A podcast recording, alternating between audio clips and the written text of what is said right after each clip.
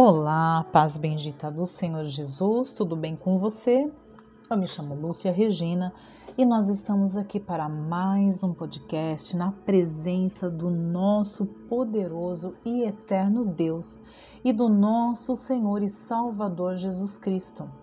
Graças a Ele por mais essa oportunidade que Ele nos concede de estar aqui falando sobre a sua preciosa semente que é a palavra de Deus. Bom, dito isso, hoje nós vamos responder a mais uma pergunta que foi feita. E a pergunta, na verdade, é uma dúvida. Por que foi perguntado? Por que que dá-se a impressão que no Antigo Testamento Deus ele usa até que um pouco de exclusividade para com o povo judeu. E não faz o mesmo com as outras nações, com os outros povos de outras nações. Então, vamos ver, à luz das Sagradas Escrituras, se realmente isso é verdadeiro ou não, se realmente teria sido Deus exclusivista? Teria dado Deus mais atenção ou feito acepção de pessoas? Vamos ver isso à luz da palavra de Deus? Bom, dito isso, olha, veja, sobre a separação do povo de Deus e o povo das nações do Antigo Testamento, vale lembrar que a princípio Deus ele formou uma única nação, um único povo, que era o povo dele, o povo de Deus, o povo antediluviano. Então, depois que entrou o pecado no mundo e que a nação toda ficou corrompida, Deus ele entrou com o seu justo juízo, decretando ali o dilúvio universal. Então, toda a raça humana, ela pereceu no dilúvio, com exceção da família de Noé, porque este achou graça aos olhos de Deus. Então, a partir de Noé, ali foi formado então uma, uma, outros povos. E com isso também. Depois eles construíram ali a Torre de Babel, né? Querendo realmente fazer deuses na terra. E Deus separou os povos, porque até então havia uma única nação, uma única língua, e Deus separou os povos a partir desta ocasião.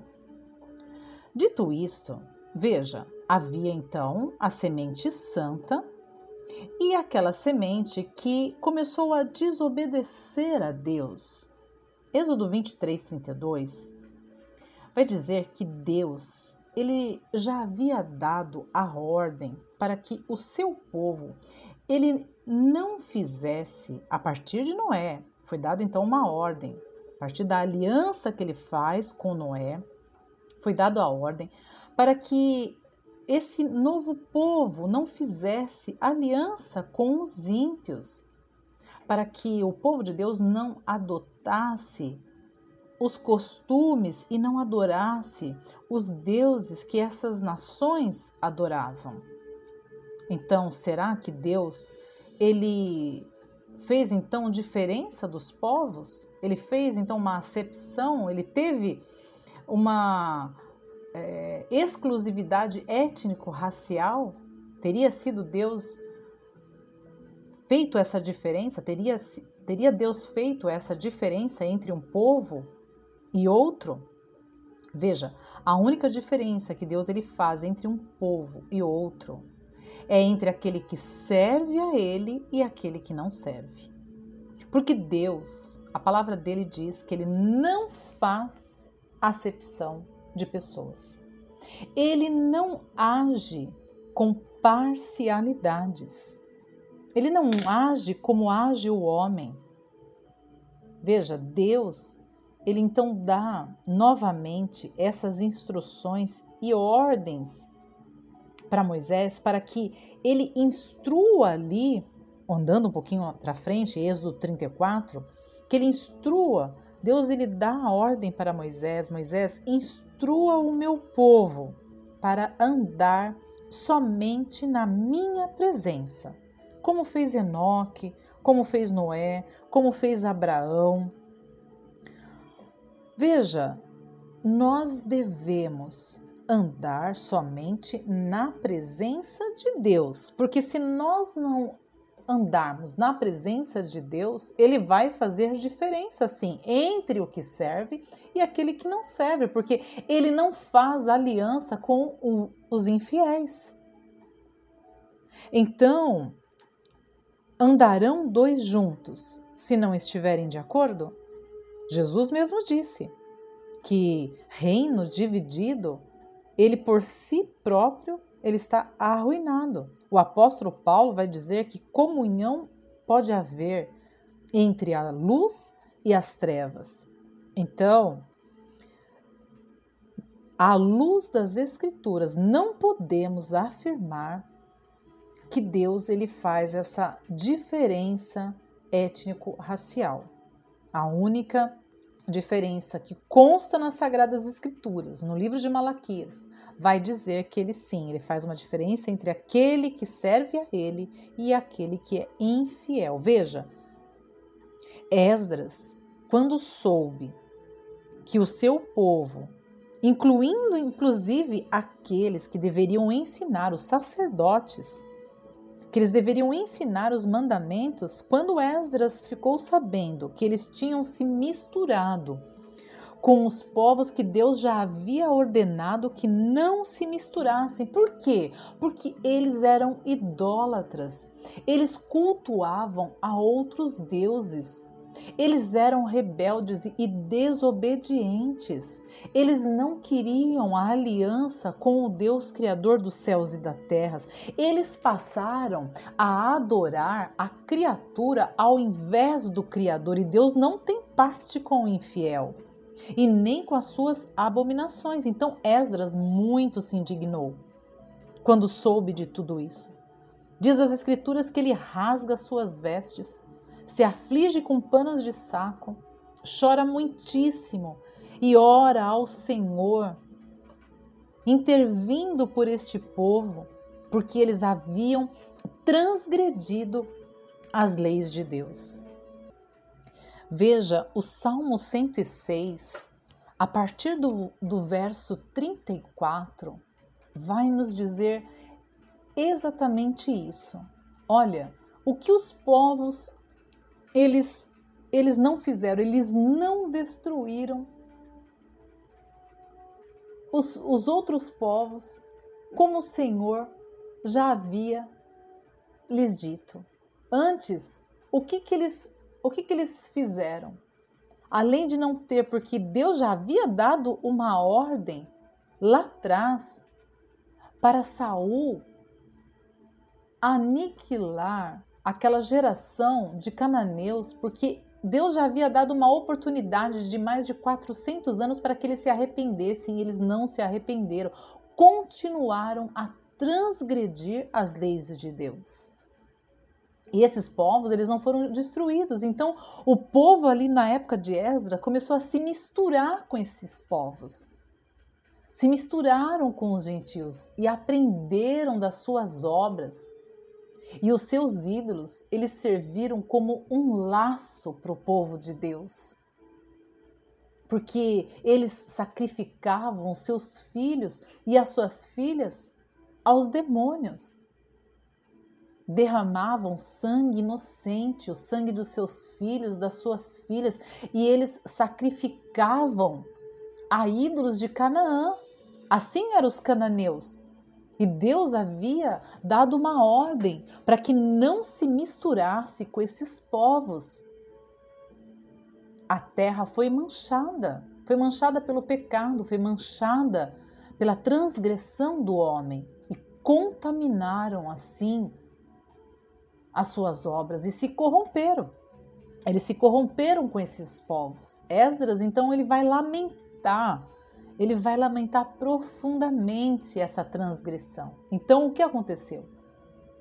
A ira do Senhor se acendeu contra esse povo, de modo que Deus ele abominou a sua herança e os entregou nas mãos dos gentios. Por isso o povo foi levado em cativeiro pelo reino assírio e babilônico por causa dessa transgressão do povo. Deus os entregou nas mãos dos gentios. E os seus inimigos oprimiram e eles foram humilhados. Por quê? Porque eles transgrediram contra um mandamento de Deus. O apóstolo Paulo, no Novo Testamento, na sua Epístolas aos Coríntios, o capítulo 6, a partir do verso 14, ele adverte a igreja para que não se misture com os infiéis. Em Apocalipse vai dizer que aquele que está sujo vai se sujar mais ainda, mas aquele que é santo, ele vai se santificar mais ainda. Já há uma diferença aí entre aquele que é santo e o profano. Não dá liga, amados, não se misturam. A santidade com o pecado não se misturam, não podem caminhar juntos. No céu não entra pecado. Deus nos chamou para sermos separados. Essa é a diferença.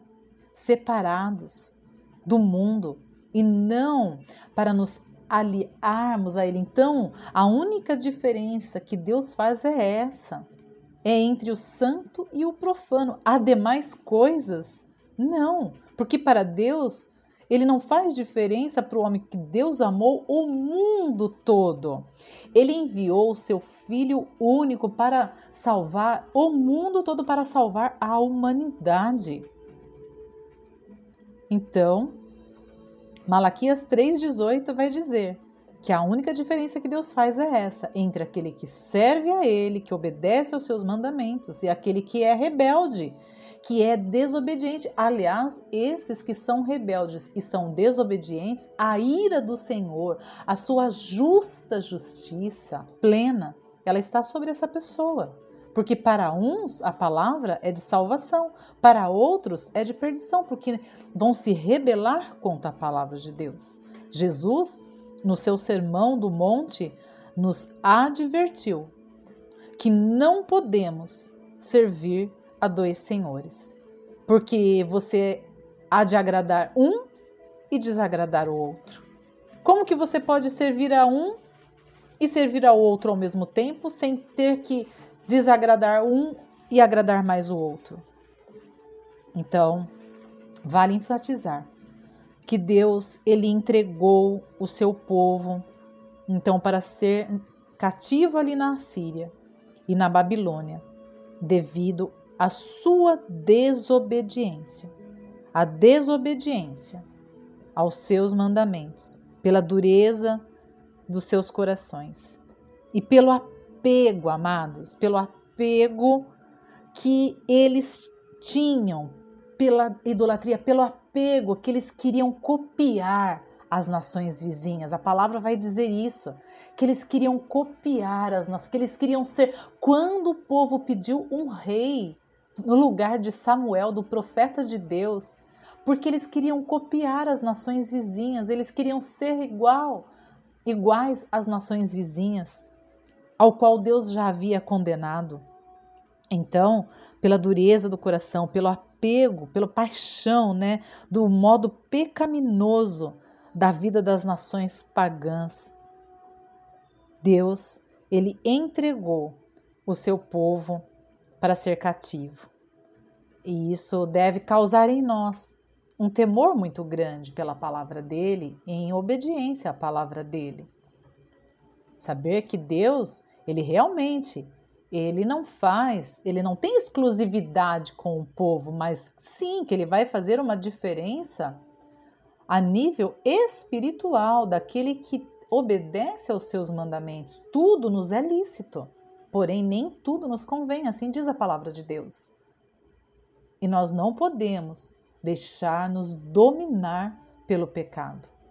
Nós não devemos nos associar. A palavra de Deus diz: que nós não podemos e não devemos nos associar com as obras infrutíferas das trevas. Pelo contrário, nós devemos anunciá-las, condená-las. Efésios 5:11 vai dizer isso.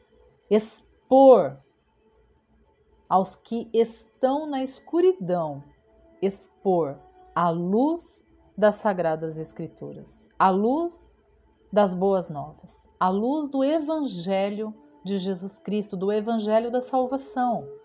Mostrar a luz, o caminho, dar a direção, ser um farol no meio da escuridão. A palavra vai dizer para nós finalizarmos. E assim, brilhe a vossa luz diante dos homens.